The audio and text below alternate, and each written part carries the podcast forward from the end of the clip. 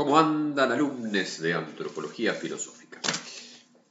Estamos preparados para empezar la segunda clase, el cuarto episodio de, esta, de este práctico de antropología filosófica de la Facultad de Filosofía y Letras, pero disponible para todos aquellos que tengan ganas de hablar un poco sobre filosofía y sobre las implicancias que nunca terminan de la pregunta sobre lo humano, si ustedes quieren, sobre lo que somos, que quizás no sea humanos, pero qué, qué determinaciones, qué cruces, qué singularidades tocan en lo más profundo de nuestro ser. Mucho tiempo pensamos que era nuestra humanidad y muchos lo pensamos. Sus problemas aparecieron ya, el problema ético fundamental, esa responsabilidad que sentimos que es un poco mayor, que tenemos, una empatía un poco mayor que tenemos hacia el resto de la humanidad. Pero quizás no, pero quizás sí, pero además quizás también detrás de esa de ese sello, de ese rótulo de la humanidad. Decía, me gustó mucho ese problema, es tan abstracto, tan abstracto, tan tercera persona. El dolor de los niños que mueren de hambre, el dolor de cada sala de terapia intensiva en este momento, donde se lucha entre la vida y la muerte. Un par de cientos de casos solo en Argentina, por día, ahora, ahora. Ahora, un par de cientos de casos se, debaten entre la vida y la muerte en unidades de terapia intensiva saturadas. ¿Podemos vivir en concreto? Ese era el problema. Uno de ustedes, ¿podemos vivir en concreto? No podemos, nos morimos. Si podemos vivir ese dolor, esa angustia en primera persona, explotamos toda su plenitud, toda esa vergüenza de ser parte de una humanidad donde pasan cosas como esta,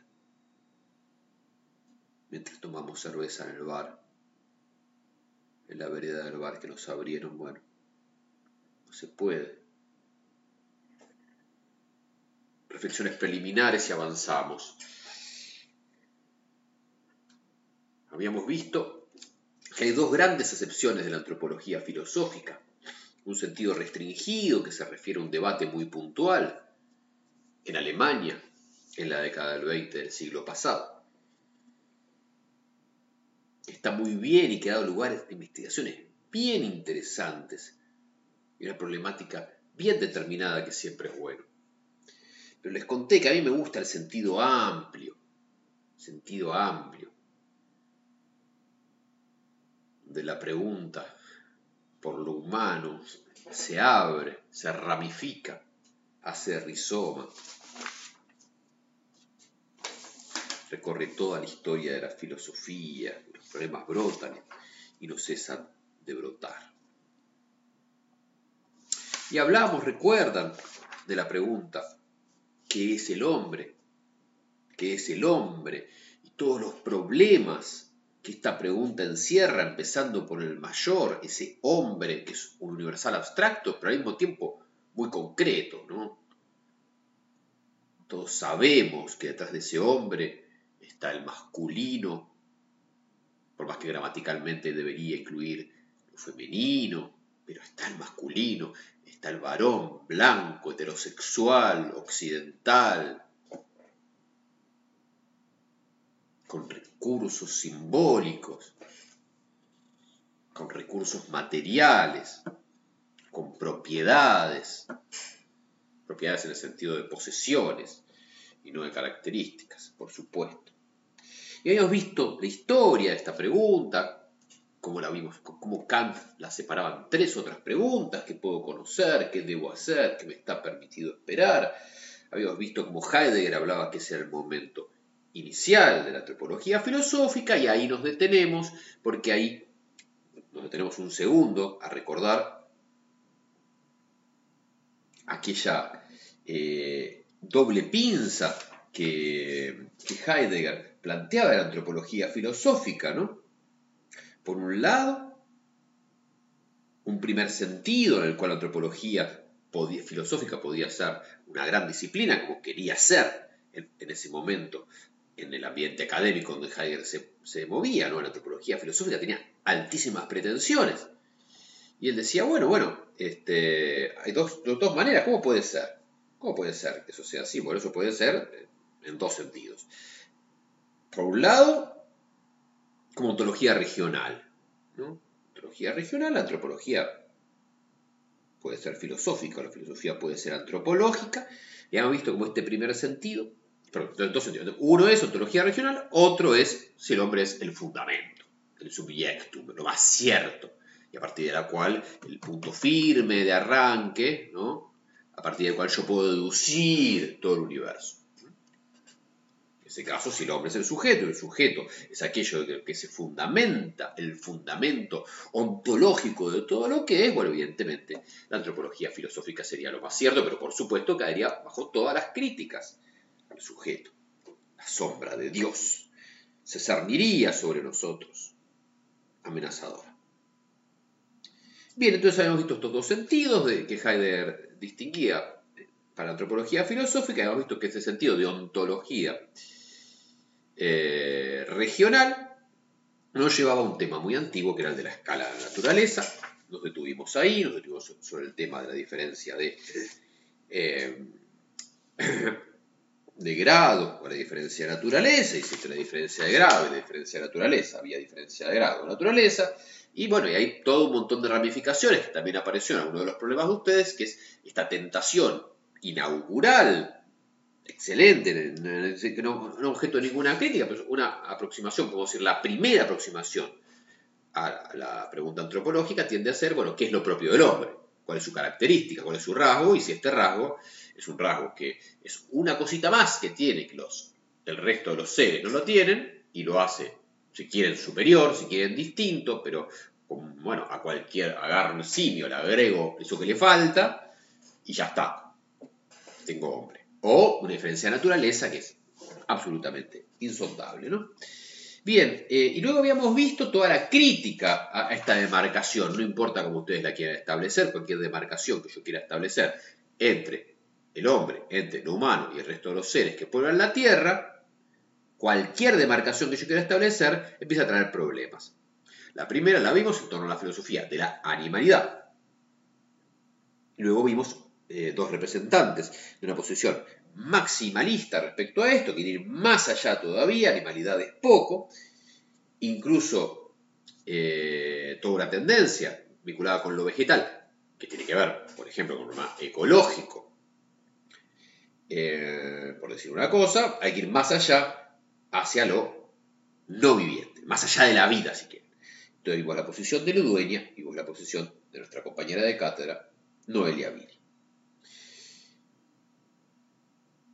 Bien.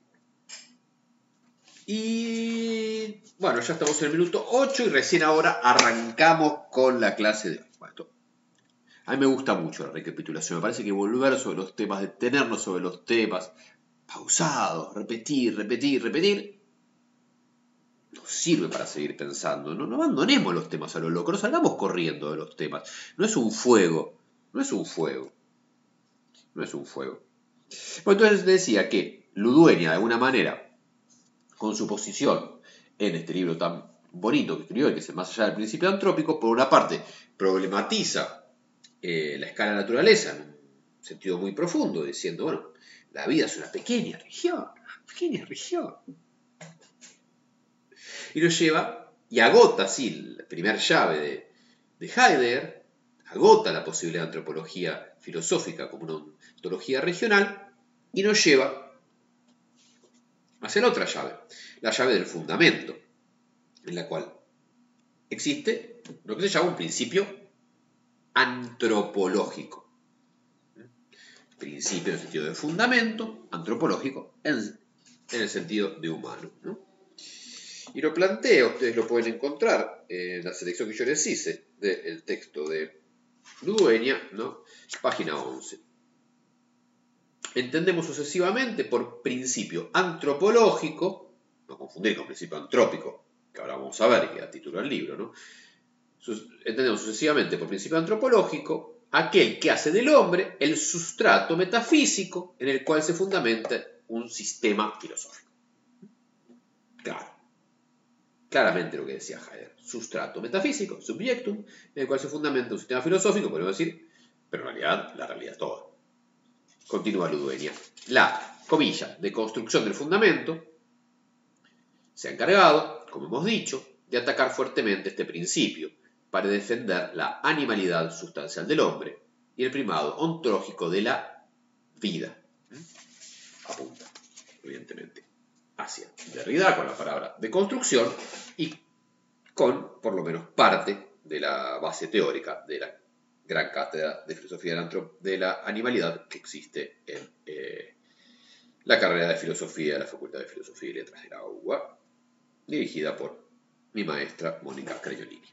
Bien, entonces recuerdan entonces que esto supone que hombre es igual sujeto, entonces esto supone que existe un terreno, existe un lugar, existe un posicionamiento, eh, pero no la verdad, no lo obvio, en el cual podemos identificar hombre y sujeto y se seguirán un montón de consecuencias y se seguirán un montón de críticas que se pueden hacer si uno eh, quiere. Pero yo quería señalar acá que Ludueña va más allá. Dice, bueno, evidentemente, no lo dice, pero va de suyo. Evidentemente tenemos que ir más allá del principio antropológico. No podemos pensar que el hombre es el sustrato metafísico, que toda la realidad está sostenida por nuestras espaldas, o por nuestra subjetividad, por la estructura de nuestro conocimiento que se transforma en la estructura de lo real. Podemos, evidentemente, y se ha hecho muy bien. Eh, pero dice, más allá, para él es casi obvio. Entonces, va a plantear un doble, más allá, entonces acá donde ustedes hacen su pizarrón eh, en una hojita, entonces teníamos principio antropológico, y pueden poner al costado, hombre igual sujeto, y una llavecita más allá de Heidegger, podemos decir, que es principio antrópico. Principio antrópico, y sacamos dos llavecitos, y hay un principio antrópico débil y un principio antrópico fuerte. Principio antrópico fuerte. Esto lo toma de eh, conocido científico y divulgador de la ciencia, Stephen Hawking, que junto con Leonard Lodineau escribió un libro llamado El Gran Diseño, donde aparecía esta idea que está muy interesante. Y obviamente, yo se los cuento, pero tengan en cuenta de que Ludoña lo desplaza, ¿no? Lo que decía eh, Hawkins y, y es que el principio antrópico débil ¿sí? es el principio que dice nuestra mera existencia impone reglas que determinan desde dónde y en qué tiempo podemos observar el universo. ¿Sí? Hay que, el hecho que existamos nos obliga a concluir que existe un ambiente necesario para que nosotros existamos. Existen los seres humanos, eso explica una cantidad de condiciones, un ambiente, un medio y una perspectiva de donde miramos el, universo, que no quiere decir que, que, sea fundamento, pero que es en mínimas condiciones, tanto para nuestra observación como para las condiciones de ambientales y del medio necesario para que exista la vida. Existe la vida, existe nuestra vida, entonces también tiene que existir una cantidad de cuestiones que hacen posible la vida. Ese sería el débil. Y dice, y lo que quieren encontrar es un principio eh, un ambiente que sea compatible con la vida, dice. Le dice, bueno, pero vamos más allá, dicen estos autores. No solo el entorno, sino que también el principio antrópico, es decir, la existencia del el hombre, nos permite, impone restricciones, dicen, sobre la forma y contenido posibles de las propias leyes de la naturaleza. O sea, que existamos nosotros, dice que hay ciertas leyes de la naturaleza que tienen que ser de tal manera para que yo pueda existir, para que nosotros, los humanos, ¿no? y entonces me permite extrapolar una, las características del conjunto del universo. El universo tiene que ser de una manera para que exista. Yo, yo saco un montón de leyes mucho más grandes para que existamos, ah, como decía al final eh, de la clase pasada, que a, a, una de ustedes le gustó y me encanta porque es esta idea, como efecto, como efecto, pero también para que existamos como efecto, podemos deducir una cantidad de cuestiones. Esta es la idea de Hopkins y Mlodinow. Bien, de esto, en esto se basa, desplazándolo, modificándolo, Ludueña para plantear su principio antrópico fuerte y débil. Vamos a la página 12 donde lo define. ¿no? Entonces, llamaremos principio, ahora estoy en Ludueña, llamaremos principio, página 12, página 12 de Ludueña, llamaremos principio antrópico fuerte a aquel que tiene como base implícita la descentralización del humano como condición de la explicación del hombre y del mundo. Es decir, para que el mundo se explique, para que el hombre se explique, tenemos que sacar al hombre del centro. Solo si lo saco del centro puedo explicar lo que tengo que explicar. Es justamente al revés. Lo pongo en el centro y miles de cosas que me quedan sin explicar. Lo saco del centro puedo explicar un montón. Reformula. Otra forma de llamar a este principio podría ser finalismo antrópico fuerte. Finalismo antrópico fuerte. Dado que la diferencia entre el principio antropológico la diferencia entre el principio antropológico y el antrópico consiste en que este último, el antrópico, hace del hombre un fin y nunca un fundamento propositivo. Para que el hombre como fin exista, tiene que haber pasado toda una cadena de causas. No es el fundamento, no es la base de la que todo surge, sino un efecto, pero que exige toda una cadena causal que le viene detrás. Este es el fuerte. Fíjense que vamos, al revés de Hawking, vamos tratando de debilitar el antropológico, el súper fuerte. Uh, el hombre del fundamento sostiene sobre la espalda la realidad. bajemos, bajemos, tranquilicemos, ¿no? Bajemos un cambio. Debilitémoslo. No un principio antropológico, un principio antrópico. Ya no como fundamento, sino como fin. Para, que para llegar hasta el hombre tiene que haber pasado un montón de cosas. Entonces estudiemos todo eso pero debilitémoslo más todavía. En cambio, denominaremos principio antrópico débil, débil, aquel cuya postulación implica un antropismo, pero no hace de este necesariamente un finalismo pleno, en el que, veladamente, la presencia del humano se transforma en condición de posibilidad de la diagramación o funcionamiento de un sistema, mítico, metafísico o cosmológico, entonces. No hace, no hace de la postulación del hombre un finalismo, como esa llegada, la posibilidad de diagramación de un sistema, todo eso que decíamos, que está atrás es un gran sistema que llega hasta nosotros, ¿no? entonces funciona porque llega hasta nosotros, mítico, metafísico, como digo, no. El hombre, dice Ludueña, en el principio antrópico débil, es un eslabón necesario de una cadena metafísica superior. El hombre será superado. ¿Por qué? Por una cadena metafísica superior. La inteligencia artificial, los cyborgs, el éter, lo que plantea Haraway. Skynet, qué sé yo. Dios llegada de Dios a la tierra. ¿Qué sabemos?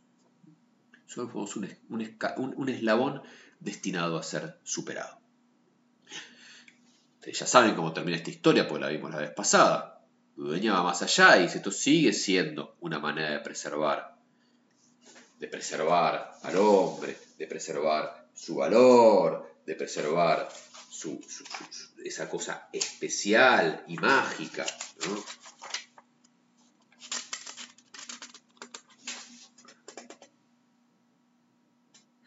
El hombre guarda en la vida todavía un deseo de explicarse a sí mismo.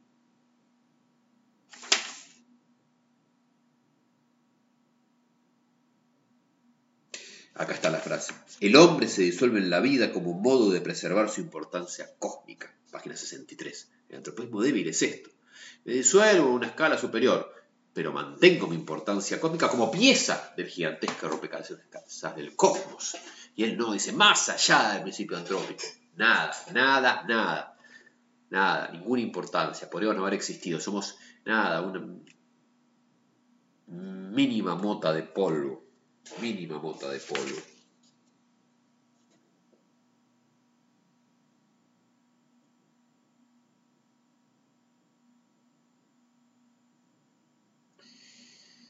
Bien, y cerremos con Heidegger. Cerremos este, este bloque. Cerrando esta muy, muy, muy rudimentaria visión de la postura de Heidegger pero apuntando hacia, hacia donde vamos. ¿no? Heidegger, cuando supera, cuando plantea la superación de la doble pinza, la antropología filosófica, esto es, como ontología regional, o, como, o poniendo al hombre como fundamento de la metafísica, dice, la podemos superar a través de la finitud. Esta es célebre eh, propuesta de Kant, el problema de la metafísica, el libro de Heidegger y dice, sí, es la finitud. La finitud supera y disuelve y desmonta la pregunta por el hombre. Y, ahí hay uno de esos momentos tan sagaces que tiene Heidegger, ¿no? Dice, si yo digo que puedo conocer, si yo digo que debo hacer, si yo digo, como Kant, que me está permitido esperar, implícitamente, dice sagazmente Heidegger. Cuando digo que hay algo que puedo conocer, se ve su, su sombra, su figura doble ahí atrás. Si algo que puedo conocer es porque hay algo que no puedo conocer. Si hay algo que debo hacer es porque hay algo que no debo hacer. Si algo que me está permitido esperar, hay algo que no me está permitido esperar, señores. Y ahí se anuncia en las preguntas antropológicas la finitud. Ese es el célebre argumento de Heidegger y ese argumento que Foucault, en el, libro, digamos, estrella de, esta, de este práctico, que es Las palabras y las cosas, va a usar en contra de Heidegger y va a decir, Claro, Heidegger, tenés razón, la finitud ya se anunciaba en Kant. Esa finitud que ves vos. ¿Y sabés por qué? Porque vos y Kant pertenecen a la misma imagen del mundo, a la misma palabra técnica, usará Foucault, episteme.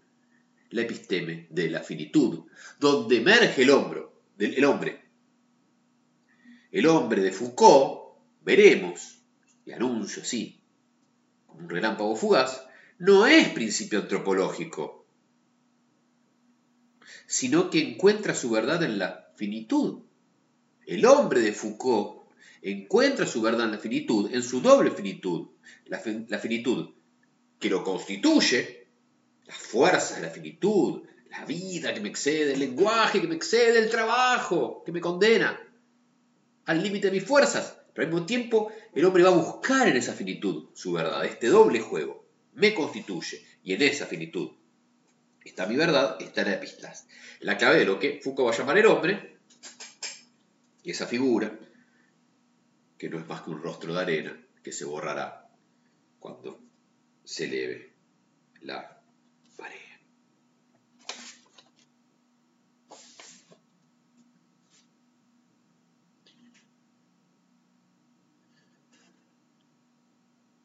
La serpiente se muerde la cola de pronto y entonces hicimos un arco de la antropología filosófica, lo más clásico que veremos en este práctico, que empezaba con las preguntas kantianas y nos llevaba a la doble pinza de la antropología filosófica que encontraba Heidegger allí. Y vimos como Heidegger decía, ahí está escondido, que el hombre, lejos de ser fundamento, es finitud, es pura finitud. Y cómo Foucault va a mirar un pantallazo todo este movimiento y dirá, esa finitud no es lo propio de lo humano,